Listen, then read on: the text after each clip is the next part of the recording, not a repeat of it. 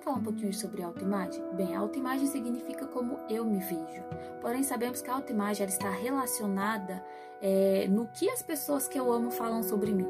Muitas vezes, é, a nossa autoimagem está relacionada nas inseguranças que os nossos pais depositaram em nós. Só para vocês terem noção um pouquinho, 80% da população mundial tem visão distorcida de si mesmas.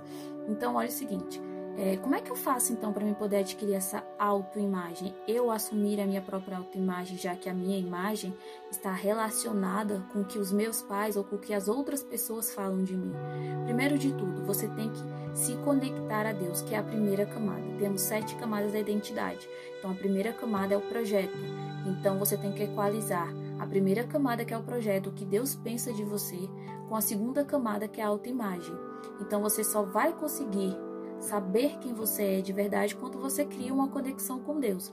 Deus mesmo fala na Bíblia: você é imagem e semelhança dele. Então você tem que ter ciência que você é imagem e semelhança dele. A partir do momento que você tem essa ciência, que você é imagem e semelhança de Deus, você sabe quem você é. Então você cria essa sua autoimagem e não vai depender do que os outros falam a seu respeito. Você não vai ligar para o que os outros falam de você.